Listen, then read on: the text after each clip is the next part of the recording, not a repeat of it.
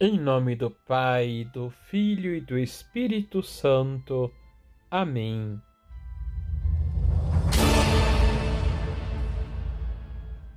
Olá, tudo bem com você?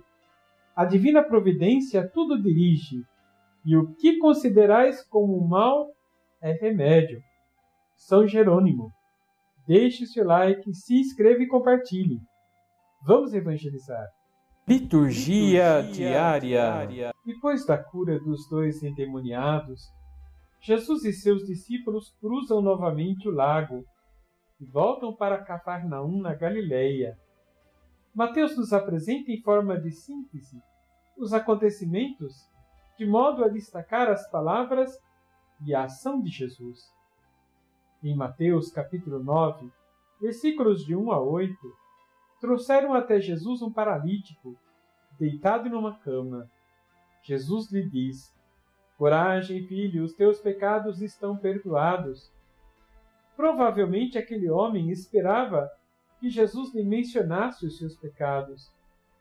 Ele, porém, ao afirmar isso, provocou a ira dos mestres da lei, que ficaram chocados com as palavras de Jesus e o acusaram em seus corações de blasfêmia.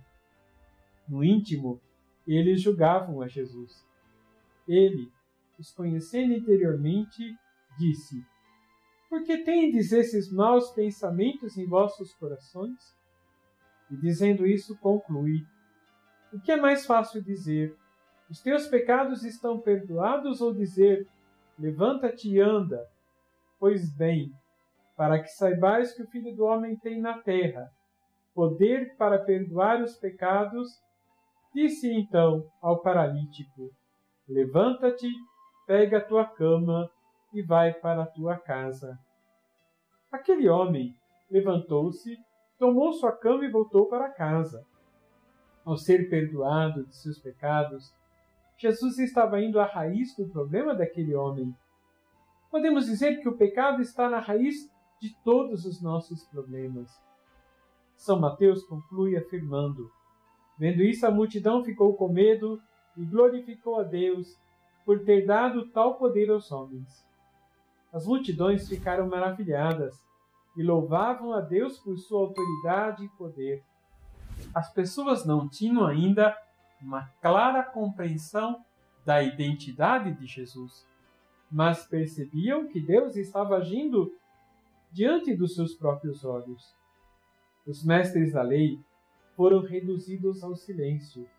Devemos nos perguntar diante desse Evangelho: quais são as nossas fragilidades que nos impedem de experimentar a graça e o amor de Deus em nossas Vamos vidas? rezar? Senhor, nos pedimos que pela vossa graça sejamos curados interiormente e alcancemos a nossa conversão.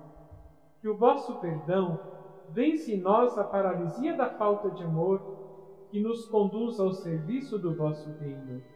Assim seja. Receba a bênção do Deus Todo-Poderoso, Pai, Filho e Espírito Santo. Amém.